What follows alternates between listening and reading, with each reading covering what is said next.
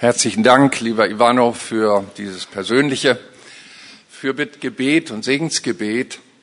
Ich möchte, bevor ich die Predigt beginne, doch die Gelegenheit nutzen, ein paar persönliche Sachen kurz weiterzugeben. Es war, meine ich, 1985, als ein ehrenamtlicher Jugendleiter aus der Montbijou Straße in Bern namens Max Schlepfer mich eingeladen hat zu einem Jugendwochenende hier in, seine, äh, in der Gemeinde, wo er tätig war.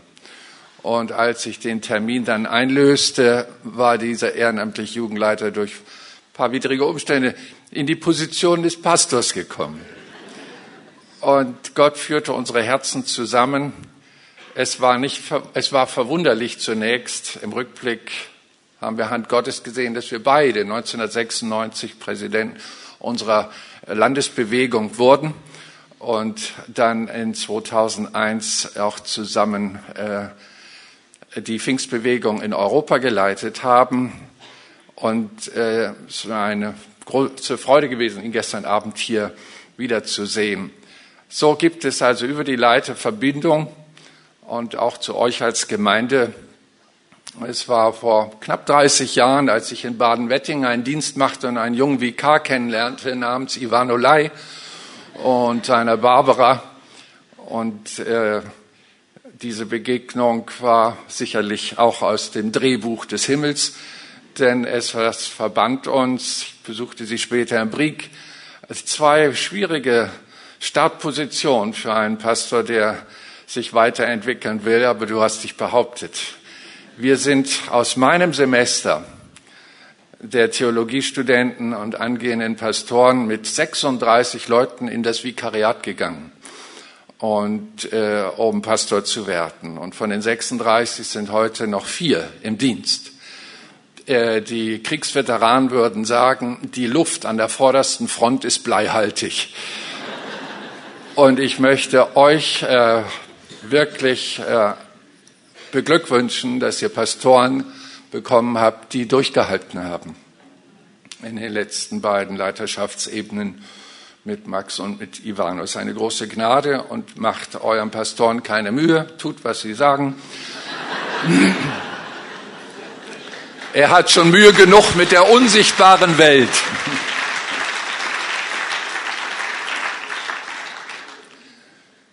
Und dann habe ich noch ein, ein äh, prophetisches Präsent mitgebracht. Ich habe ja immer das Los, äh, auch unbequeme Botschaften zu einer Zeit zu sagen, wo sie noch nicht gehört werden wollen.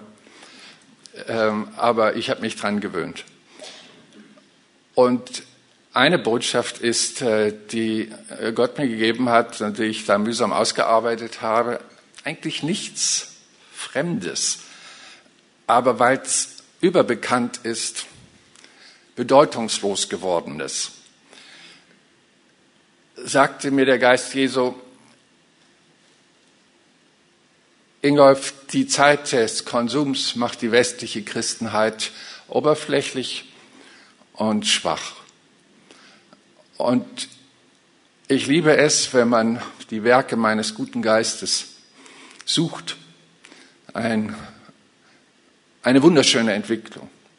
Und in der Tat, wir lieben die Werke des Heiligen Geistes Jesu seine Fähigkeit, Worte der Weisheit zu sprechen, Prophetie zu sprechen, Krankheiten äh, wegzunehmen und auch Glauben zu schenken, über natürliche Zungenrede mit Auslegung und so weiter.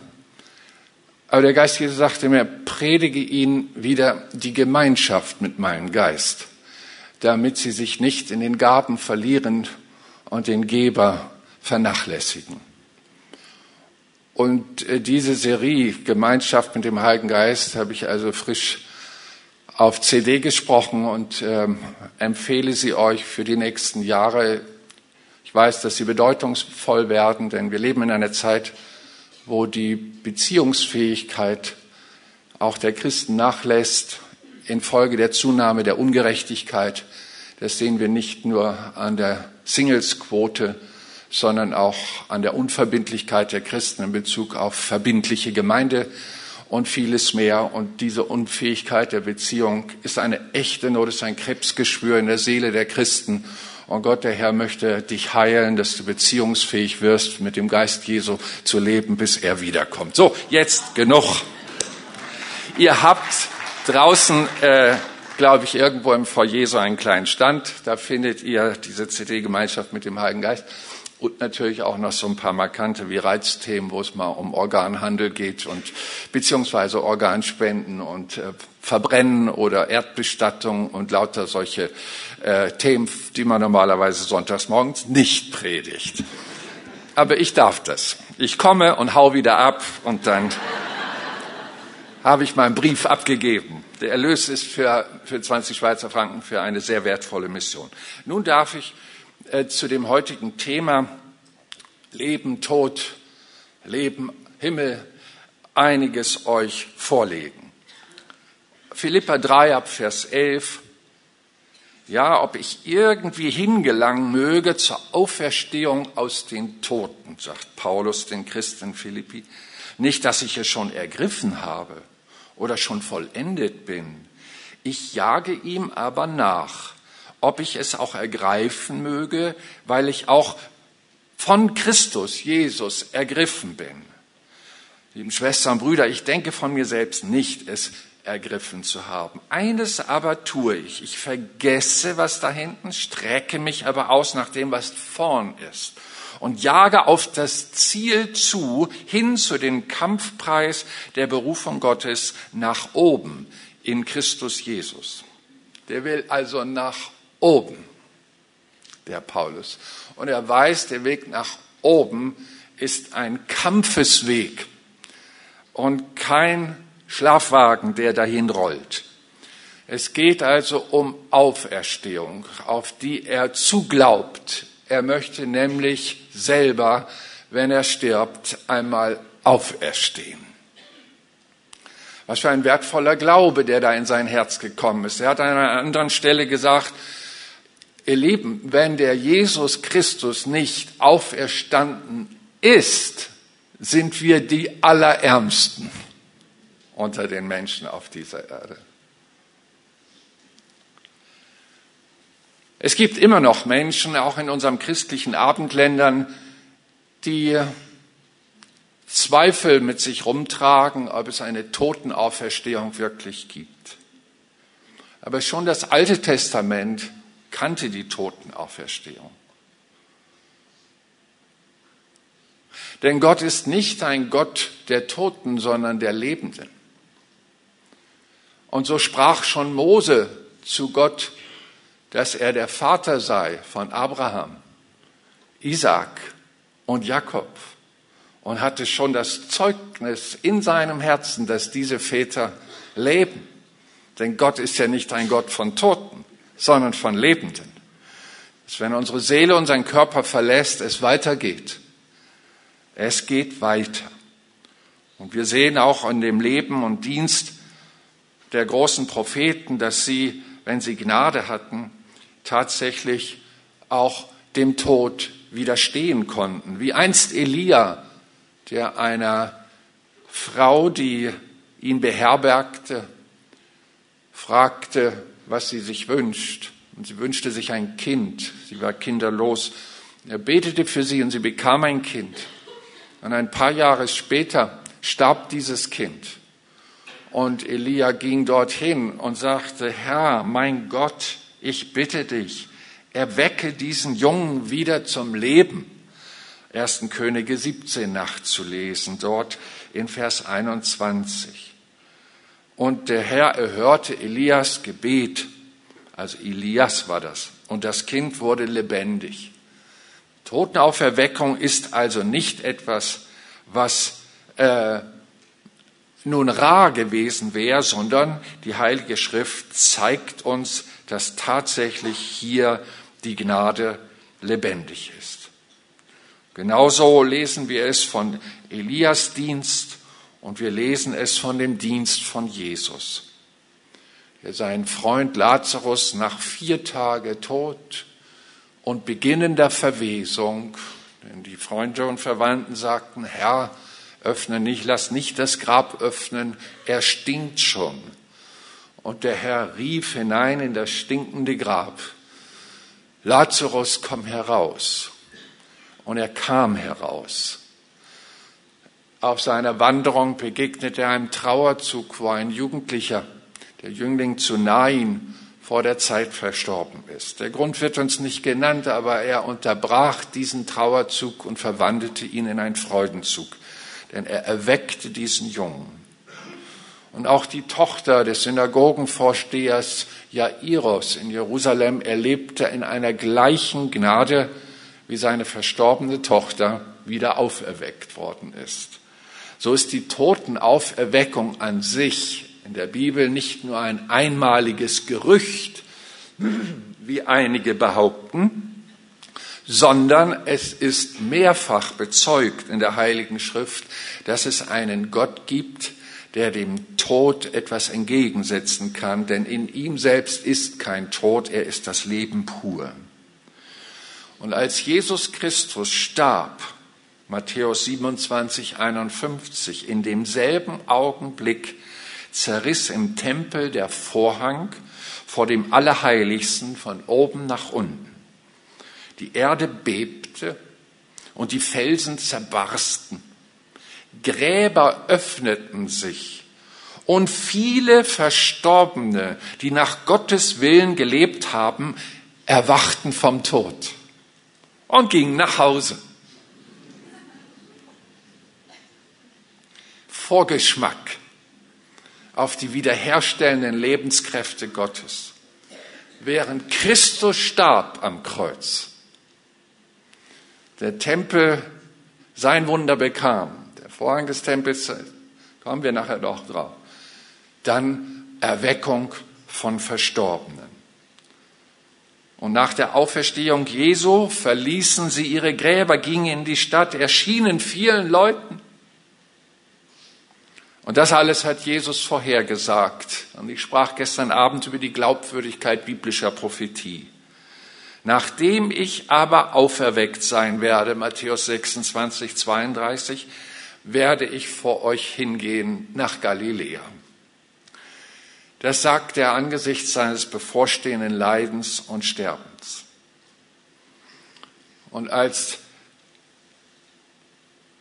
die Damen kamen, um Jesus zu suchen, Lukas 24, 4. Da standen zwei Männer in strahlendem Gewand bei ihnen, da bei dem leeren Grab. Und als sie aber von Furcht erfüllt waren, das Angesicht zur Erde neigten, sprach sie zu ihnen, was sucht ihr den Lebenden bei den Toten? Er ist nicht hier, ist auferweckt worden. Erinnert euch doch daran, wie er zu euch geredet hat als er noch in Galiläa war. Ja, wir sind vergesslich. Man kann uns mit der Vergesslichkeit unseren Glauben verarmen und berauben. Also es ist gut, wenn unser Glauben immer wieder gefüttert wird mit dieser guten alten biblischen Wahrheit, damit unser Glaube gesund ist und unsere Erwartung für dieses Leben sich nicht nur auf das Diesseitige beschränkt, sondern das Jenseitige in uns eine freudige Hoffnung und Zuversicht bereitet.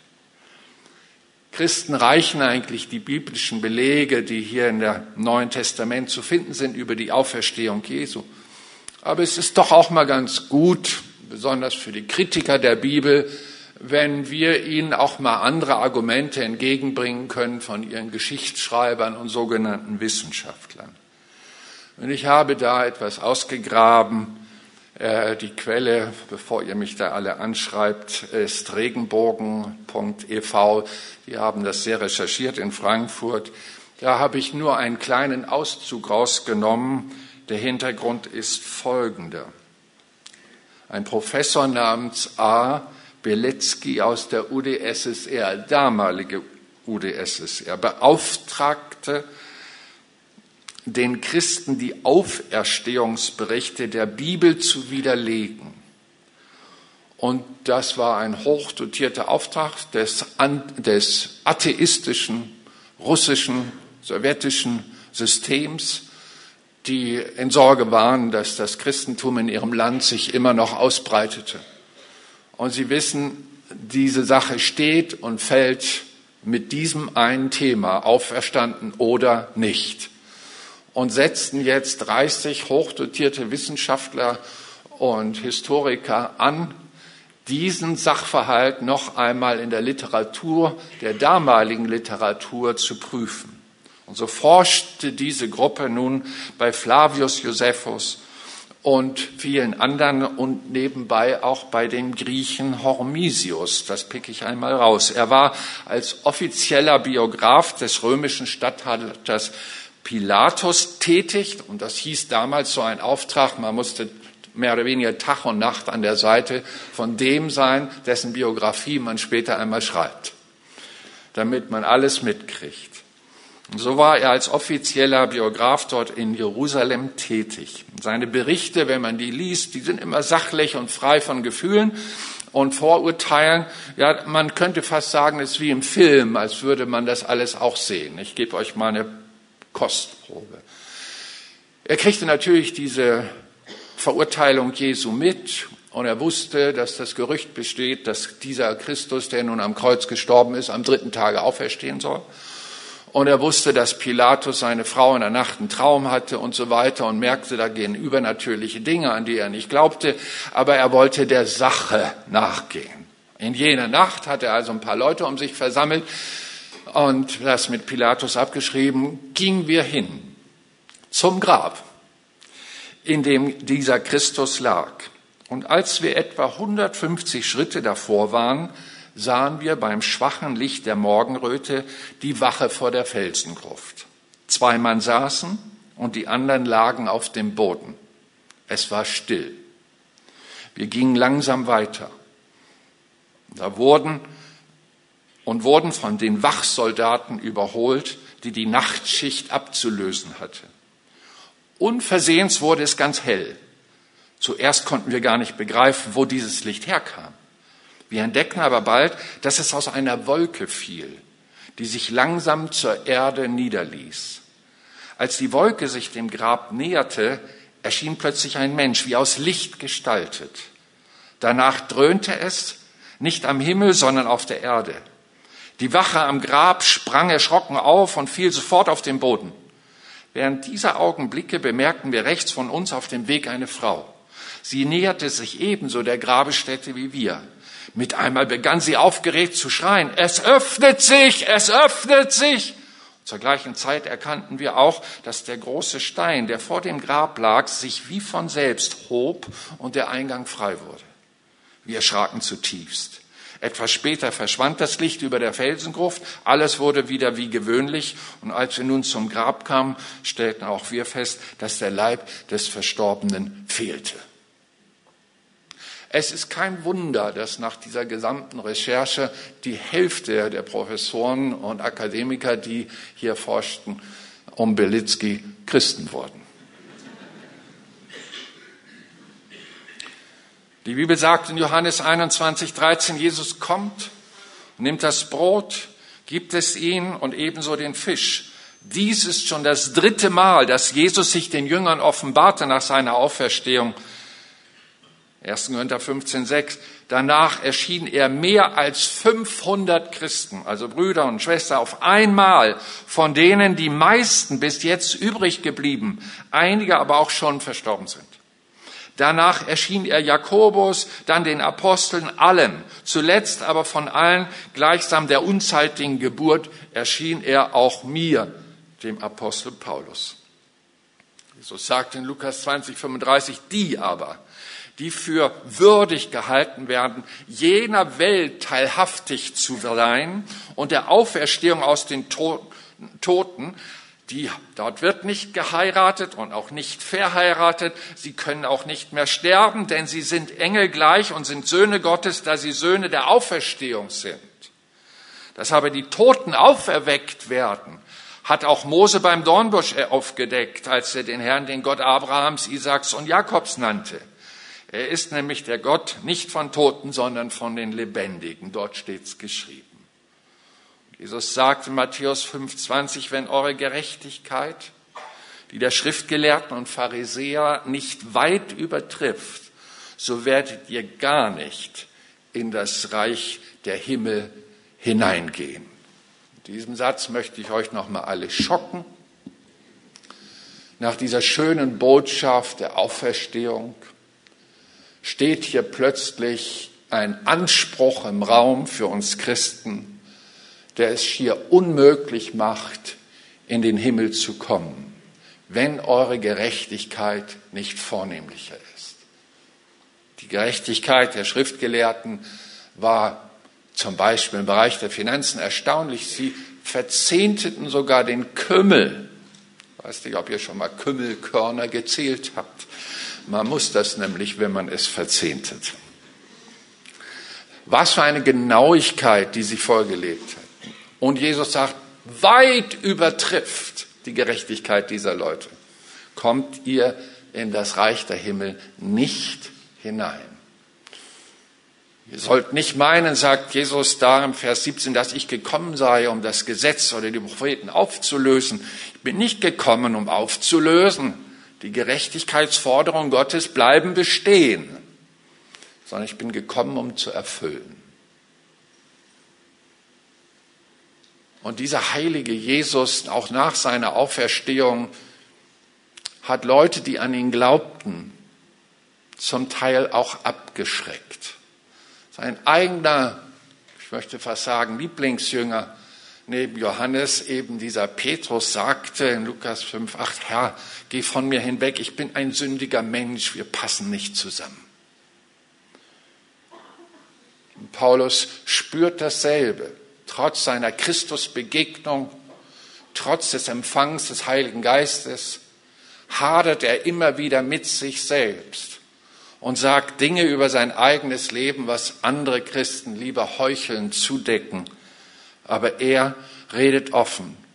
Leute, von der Begierde hätte ich nichts gewusst, Römer 7, Vers 7, wenn nicht das Gesetz gesagt hätte, du sollst nicht begehren. Was sollen wir nun sagen? Ist das Gesetz Sünde? Weil es in uns gerade so eine Kontrareaktion bewirkt, das einfach dann doch zu tun, obwohl Gott es verbietet, dass wir es tun, das sei ferne. Aber die Sünde hätte ich nie erkannt als nur durch das Gesetz.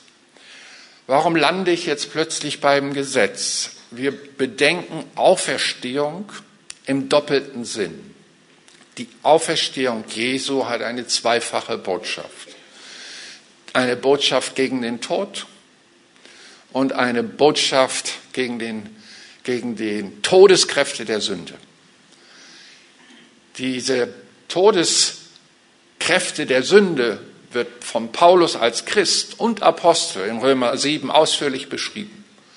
Er sagt, ich hab's noch nicht ergriffen, ich jage dem nach, ich setze mich in einem Kampf auseinander, der in mir stattfindet. Ständig will mich etwas von Gott trennen. In mir wohnt nichts Gutes. Da ist immer wieder ein Potenzial der Sünde. Er beschreibt es den Christen Galatien und sagt, Leute, unser natürlicher Mensch ist gegen das, was vom Geist Gottes ist. Wir sind auch als Christen ganz tief innen drin immer noch Gegner Gottes, obwohl eine Erlösungsgnade zu uns gekommen ist. Und er öffnet dann dieses Thema, wie man aus diesem Krampf herauskommt. Und das gleicht einer anderen Qualität von Auferstehung. Und die möchte ich euch an diesem Ostersonntagmorgen besonders ins Herz legen. Apostel Paulus macht deutlich in diesem Römer 7 Abschnitt, dass er selbst weiß, dass das Gesetz, was Gott hinterlassen hat, das ja überwiegend aus Gebote, gar nicht Verbote äh, besteht. Also Richtungsweisung, lebensbejahende Regeln, dass diese Regeln dafür da sind, damit es dir besser geht. Und du denkst jetzt, das Gesetz ist also vorrangig gekommen, um mich zu trainieren, ein besserer Mensch zu werden. Und da setzt der Irrtum an. Denn das Gesetz hat zuallererst den Auftrag von Gott gedacht, um dir zu zeigen, dass du erlösungsbedürftig bist. Erst durch das Gesetz wird dir bewusst, dass du ein Sünder bist.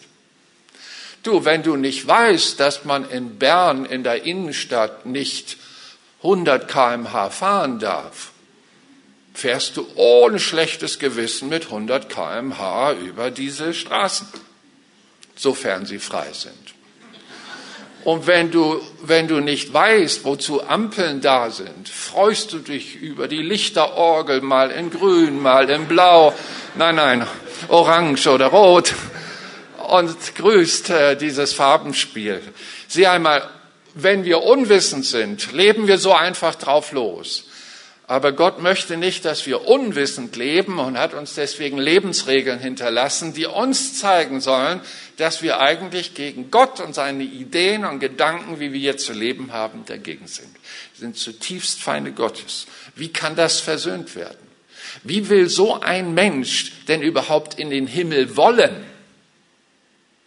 Und ich habe genug Sterbende begleitet die einfach nicht sterben wollten, weil sie irgendwie noch dachten, Mensch, ich dachte, ich könnte noch diese Reise machen und jene Reise und das noch unternehmen und diese Enkelkinder da in den nächsten Jahren begleiten. Sie klammern am Leben, weil irgendwie freuen sie sich nicht auf den Himmel und die brauchen eine neue Auferstehungsgnade in sich selbst, um diese Dinge feiern zu können, schon im Hier und im Jetzt. Paulus sagt ehrlich, Leute, dieser Kampf in mir gegen Gott, den erlebe ich, wann immer ich die Gebote Gottes lese, Vers 9. Als ich das las, lebte die Sünde in mir auf und dabei starb ich. Das heißt, ich war frustriert über mich, über meine Diszi fehlende Disziplin, so zu leben, wie Gott es da sagt. Das Gebot, das eigentlich zum Leben mir gegeben ist, gerade das erwies sich mir zum Tod. Und das Gute, das ich eigentlich will, übe ich nicht aus, sondern das, was nicht gut ist, das, was ich eigentlich gar nicht tun will, das tue ich. Da ist ein ganzer Schrei aus diesem inneren Grab und dieser Schrei nach Auferstehungsgnade. Vers 23, ich sehe ein anderes Gesetz in meinen Gliedern, das dem Gesetz meines Sinnes und das, was ich eigentlich will, widerstreitet. Ich elender Mensch. Wer wird mich denn retten aus dem Leib dieses Todes? Und dann gleicht er, führt er uns in diese wunderbaren Auferstehungsgedanken in Form eines Ehebildes rein. Nimmt uns an die Hand und sagt, stellt euch vor, wisst ihr, dass nach der Ordnung Gottes das Gesetz über den Menschen herrscht, solange er lebt. Wir haben das nicht bestellt. Es ist da, bevor wir geboren werden. Und wir werden unter das Gesetz geboren. Genauso, wenn man in der Schweiz geboren wird, ein Schweizer ist, unter das Schweizer Nationalgesetz geboren ist. Und dann sagt er etwas von der Ehe. Die verheiratete Frau ist doch auch durch das Gesetz an den Mann gebunden, solange er lebt. Wenn aber der Mann gestorben ist, so ist sie losgemacht von dem Gesetz des Mannes. So wird sie nun, während der Mann noch lebt, eine Ehebrecherin genannt, wenn sie eines anderen Mannes wird. Wenn aber der Mann gestorben ist, ist sie frei vom Gesetz der Ehetreue, so dass sie keine Ehebrecherin ist, wenn sie eines anderen Mannes wird. Das muss ich mal ein bisschen ausführen. Stellt euch so vor, ihr werdet also geboren und kaum könnte die Sprache, sagt man dir, du bist verheiratet. Sozusagen zwangsverheiratet mit Ehemann-Gesetz Gottes. Das ist das, was läuft hier in diesem siebten Kapitel. Und dieser Ehemann erweist sich, je länger du lebst und du dich mit ihm beschäftigst, als dauerhaft unzufriedener Ehemann. Ihr Männer, ihr müsst jetzt mal einfach gendermäßig umdenken. Ihr seid jetzt eine Frau. Denn in diesem Bild ist der Ehemann das Gesetz. So seid ihr also verheiratet mit dem Gesetz, solange ihr lebt. Und dieser Ehemann Gesetz der ist irgendwie Kontrolleur durch und durch. Der hat einen Blick für die Details. und auch für das Verborgene, was nicht gut läuft. Der hat Röntgenaugen und kann eigentlich dir ständig sagen, was du heute wieder falsch gemacht hast. Ich kann mich noch sehr gut an die Ehe erinnern mit ihm. Sein schwerstes Argument, das mir am meisten immer wehtat, war, wenn du weißt, Gutes zu tun und du tust es nicht, ist es dir Sünde. Stresste mich über Jahre meines christlichen Lebens. Total.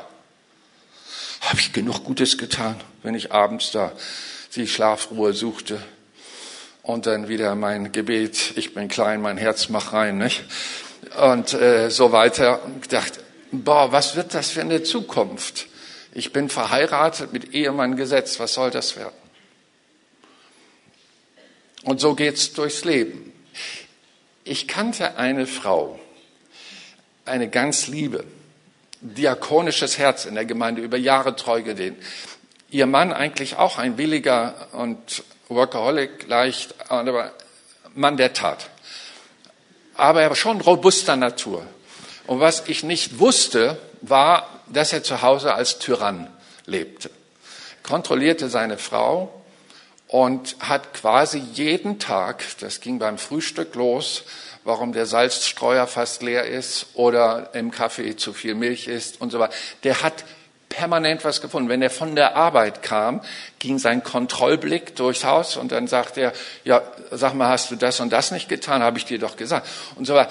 Und diese Frau hielt das, mit ihm hat sie vier Kinder, über 25 Jahre schlecht und recht aus und brach dann nervlich zusammen und landete bei mir da auf der Seelsorgekratsch war ganz dringend der Anruf, unbedingt, ich brauche eine Hilfe, Lebensrat ist not, ich kann nicht mehr. Und, und dann hörte ich von dem, was man von außen nicht so sah.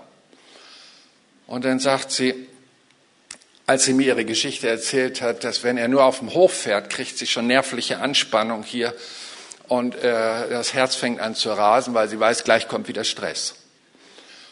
Und sagt, ich kann nicht mehr. Und jetzt kam die Gretchenfrage. Pastor, darf ich mich scheiden lassen? Da habe ich gesagt, Schwester, da fragst du den Falschen. Ich bin gebunden an Gottes Wort und da steht, bis der Tod euch scheidet.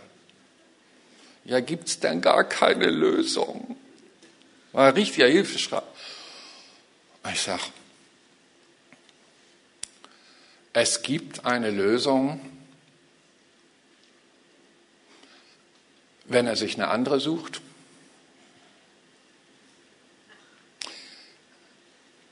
Oder wenn er stirbt?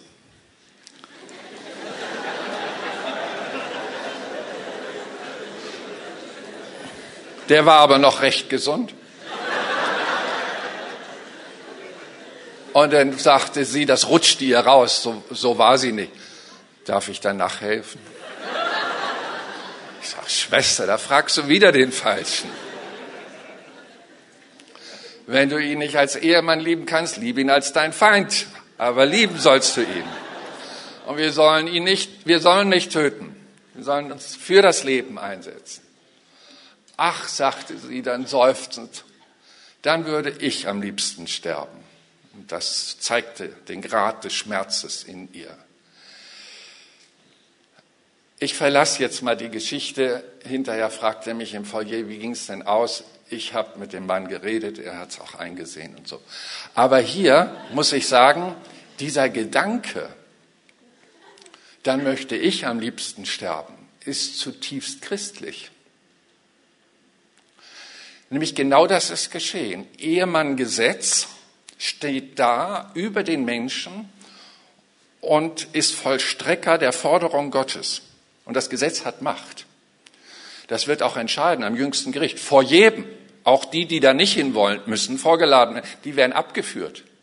Die kommen alle vor Gott und erhalten ihr Urteil gemäß dieses Gesetzes. Jetzt ist Ehemann Gesetz an deiner Seite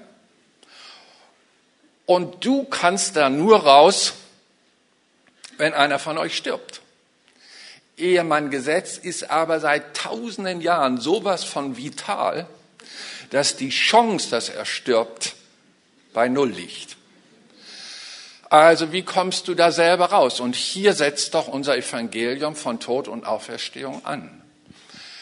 Jetzt kommt Christus, Gott wird Mensch, stellt sich dem Gesetz gegenüber mit all seinen Schuldforderungen der Menschheit gegenüber und sagt, okay, Gott hat dir das Recht gegeben, das Gesetz auszuüben und zu strafen. Hier bin ich, straf mich für die anderen. Und das ist das, was am Kreuz von Golgatha geschehen ist.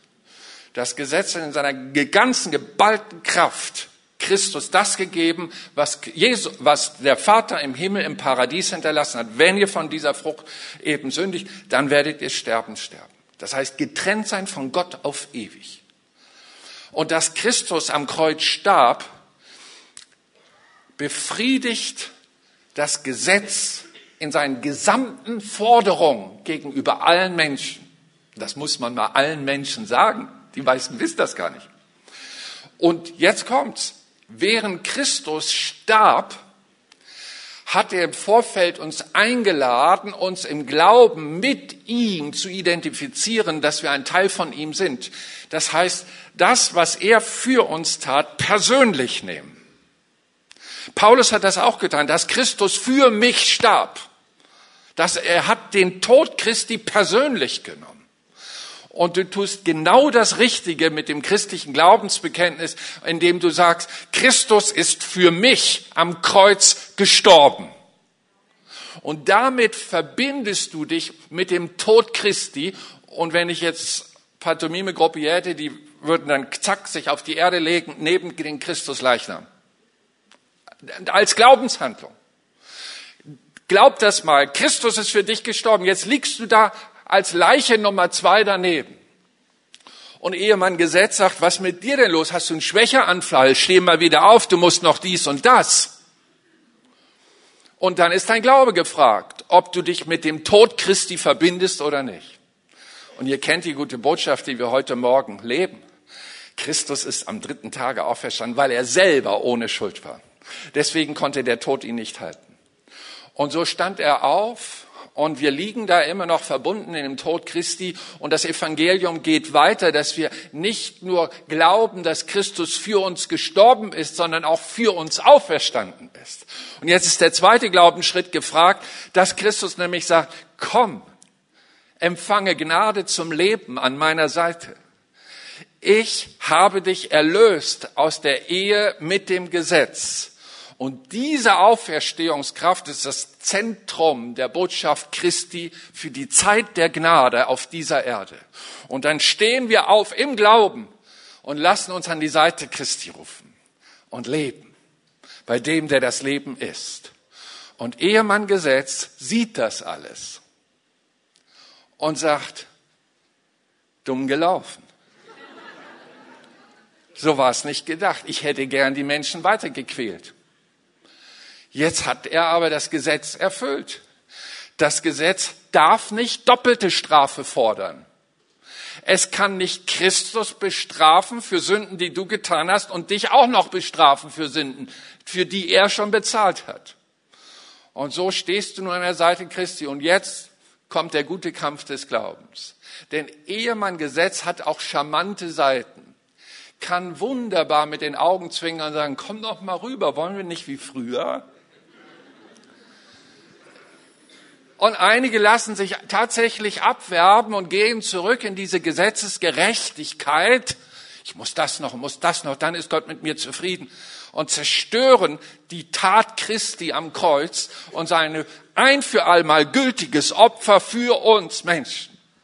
Das Freude an seiner Seite ist. Und so kommt es, dass einige sagen, und untreu werden und das Evangelium Christi verdrehen, wie Paulus sagt. Wer hat euch verwirrt? Wer hat eure Gedanken durcheinander gebracht? Und sie gehen wieder zurück zum Gesetz, zu dieser alten Liaison, wo sie so gelitten haben, so gelitten haben. Ich lade dich ein, an die Seite des Auferstehenden dich zu glauben und daran zu glauben, dass er alle Forderungen des Gesetzes ein für alle Mal gültig bezahlt hat Und du brauchst eigentlich nur eines tun. Du brauchst dich durch dein Glaubensbekenntnis, was immer auch Sündenbekenntnis beinhaltet, dich zu deiner Schuld stellen und sagen, Herr, es ist furchtbar, mir ist das passiert, das passiert, das, das, mein Gewissen pocht, ich fühle mich so belastet, aber ich höre, du hast das schon bezahlt, du hast die Strafe des Gerichtes schon erlitten. Erbarme dich mein. Und er wird dich angucken und dich in die Arme nehmen und sagen, schon geschehen. Was für eine Beziehung. Nicht aufgrund von Forderung, sondern aus Liebe und aus Gnade. Und diese Auferstehung dürfen wir leben. Jeden Tag. Denn diese Gnade von Christus ist jeden Morgen neu. Unverbraucht. Und das, was du an Schuld getan hast und ihm bekannt hast, da kannst du nicht zu ihm kommen und sagen, ach Herr, mir ist schon wieder dasselbe passiert. Und dann wird Jesus sagen, kann mich nicht erinnern, was denn? Warum kann sich Jesus nicht erinnern? Weil Gott sich vorgenommen hat, unsere Schuld in das Meer der Vergessenheit. Er, der allwissende Gott, entscheidet sich zu vergessen. Er hat diese Macht. Und dann wird er kommen und sagen, ich kann mich nicht erinnern. Was hattest du da Böses getan? Und wie befreit geht er in unsere Beziehung? Weil er addiert nicht deine alten Schulden, sondern er weiß, wann immer du deine Schuld eingestehst, dass du sein Opfer annimmst, weil du bekennst es ja ihm, der dich alleine gerecht gemacht hat. Und so leben wir nun nicht mehr so selbst. Denn es gibt keine Verdammnis für die, die so in Jesus Christus sind, in Römer 8, Vers 1. Und Jesus hat doch gesagt, Johannes 5, 24, wer mein Wort hört und glaubt, der mich gesandt hat, der hat ewiges Leben und kommt nicht ins Gericht. Kommt nicht ins Gericht. Was für eine Perspektive, die Christus da öffnet. Und dass es da weitergeht, das hat Jesus in Lukas 16, 23 sehr schön beschrieben, indem er die Himmelstüren mal kurz gedanklich öffnet und die Geschichte vom armen Lazarus, der in den Schoß Abrahams tröstend sitzt, reinblicken lässt, wie sich der Abraham-Vater um diesen Lazarus kümmert und ihm erstattet all seine schweren Tage auf dieser Erde. Es geht also weiter nach dem Tod. Und das ist die Botschaft, die da drin ist. Und in diesem Himmel, der da auf uns wartet, sind wunderbare Dinge bereitet. Ich muss euch das noch sagen zum Schluss. Jesus sagt Johannes 14,3, wenn ich hingehe, und das war das Ziel der Auferstehung Jesu, zurück zum Vater, was wir mit Himmelfahrt feiern. Wenn ich zurückgehe, dann, sagt er, werde ich euch eine Stätte bereiten wo ihr wohnen könnt. Und dann komme ich wieder und werde euch zu mir nehmen, damit auch ihr da seid, wo ich bin. Hier spricht ein verliebter Herr Jesus Christus zu seiner Brautgemeinde der Christenheit, damit auch ihr seid, wo ich bin. Unser Warten auf den Himmel hat also eine berechtigte Hoffnung ständige Gegenwart Jesu. Was für ein Vorrecht. Die Bibel sagt weiter, dass dort nicht mehr geheult wird. Denn der Gott selbst wird euch alle Tränen von euren Augen abwischen. Offenbarung 21.4. Es wird dort keine Leichenhalle mehr geben, keine Särge, keine Friedhöfe. Die Bibel sagt, der Tod wird nicht mehr sein. Jetzt ist er noch so machtvoll. Aber es, er ist eigentlich nur ein dunkler Vorhang. Durch den können wir durchgehen hinein in ewiges Leben. Denn der, der in uns lebt, Christus durch seinen Geist, wird uns durch diesen dunklen Vorhang treu bleiben. Denn der Geist ist uns gegeben bis in alle Ewigkeit. Das ist das, was gesagt wird. Und wer an mich glaubt, wie das Wort es sagt, versteht ihr? Und darin sei fest. Also, kein, nichts mehr mit Tod, nichts mehr mit Trauer, nicht mehr äh, lamentieren über den Verlust geliebter Menschen. Es wird weder Klage noch Wein noch Trauer geben, weil wir im Himmel nie mehr sterben werden. Der Tod hat keine Macht mehr. Und es wird auch keine Schmerzen dort geben für alle, die Tabletten genommen haben heute Morgen. keine Krankenhäuser, keine Ärzte, keine Krankenpfleger, keine Rettungswagen, keine Schmerzmittel, keine Operationen, keine Rezepte, keine Krankenkassen mehr. Es wird dieses gesamte Thema nicht mehr geben. Denn in Vers 4 schreibt Johannes in der Offenbarung, kein Schmerz wird dort mehr sein. Und es wird keine Angst sein, kein Unglauben, keine schrecklichen Dinge, keine Lügen, keine Hexerei, keine Morde. Die Bibel sagt, aber die Feigen und Treulosen, die Befleckten, die Mörder, die Unzüchtigen, die Zauber, die Götzendiener, die Lügner, die werden alle nicht im Himmel sein.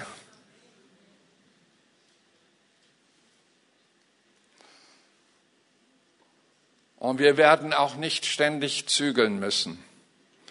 Euer Herz lasse sich nicht verwirren. Im Haus meines Vaters gibt es viele Wohnungen, kein Wohnungsmangel. Ich werde auch eine, euch eine Stätte bereiten und die wird schön sein. Lasst mich abschließen mit einem Witz. Äh, hat mir Pfarrer Kopfermann aus Hamburg erzählt.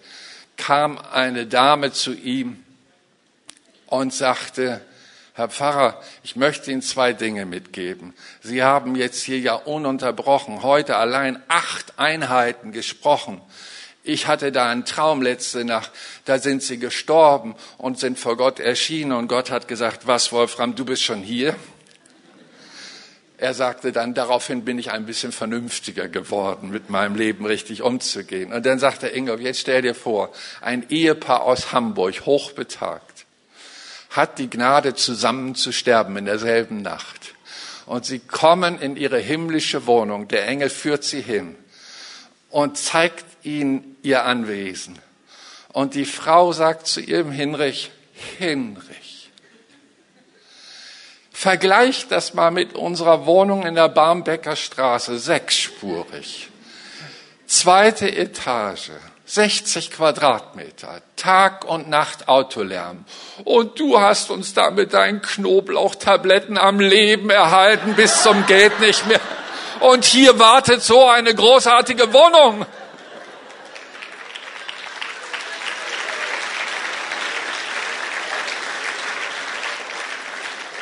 In diesem Himmel wird es keine verkrüppelten Glieder mehr geben, keine Blindheit, keine Taubheit kein verwesten Körper, denn die Bibel sagt, siehe, ich mache alles neu.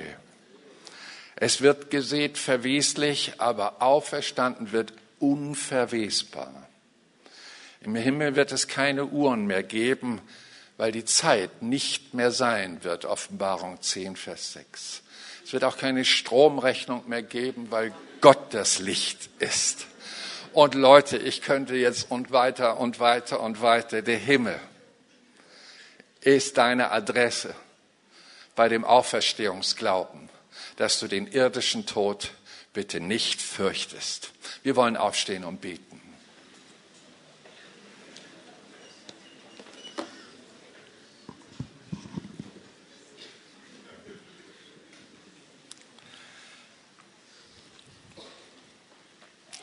An diesem Morgen wollen wir uns erinnern an unsere doppelte Auferstehungsgnade, Jesus, die du uns bereitet hast.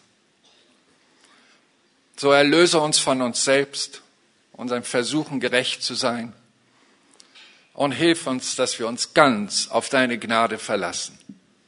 Und da bete ich besonders für die verdienten Christen, die seit Jahrzehnten dir nachfolgen dass du ihnen jegliche Einbildung nimmst, dass sie gut seien, aus sich selbst heraus, sondern zu 100 Prozent dir die Ehre geben, weil wenn etwas Gutes geschehen ist, muss es ja von dir gekommen sein, weil du allein gut bist. Erlöse dein Volk, dass sie nicht zurückkehren zum Ehemann Gesetz, sondern sich ganz auf dich und deine Liebe, die ewig ist, verlassen. Und während wir so vor Gott sind, möchte ich eine Frage stellen. Ist an diesem Morgen jeder mit Jesus Christus verbunden? Seid ihr mit ihm im Glauben und festen Vertrauen eins geworden? Kannst du sagen, ich bin 100% Christ, meine ganze Gnade die habe ich von Jesus bekommen, soll es bleiben? Oder ist noch jemand hier, der diesen Jesus nur distanziert zuhört, aber keine Nähe hat? Der mit schlechtem Gewissen sich quält und meint, so würde er einen Ausgleich bringen für die Missetaten seines eigenen Lebens. Leute, es gibt keinen anderen Weg in die himmlischen Wohnung als der Herr Jesus Christus, der Auferstandene von den Toten. Nur in ihm wird euer irdischer Tod ein Vorhang und ihr werdet sein bei Gott. Ihr müsst euch diesen Jesus ganz anhängen, ihn festhalten, euer Herz ganz für ihn öffnen und alles auf ihn setzen und richtige Christen werden, indem ihr euch von seiner Liebe und Gnade umfangen lässt. Ist jemand hier, der sagt, Pastor, bete für mich. Meine Distanz zu diesem Jesus will ich heute aufgeben. Ich will ein Christ werden. Ich will ein 100% Christ werden. Ich will mit ihm zusammen sein auf ewig. Triff du deine Entscheidung, lieber Mensch. Die kann dir keiner abnehmen. Aber heute, wenn du eine, einen Ruf Gottes bei dir hörst, dann Nimm diese Gnade persönlich. Jesus fragt dich, wollen wir zusammen in dem ewigen Reich sein? Willst du deine Schuld mir bekennen?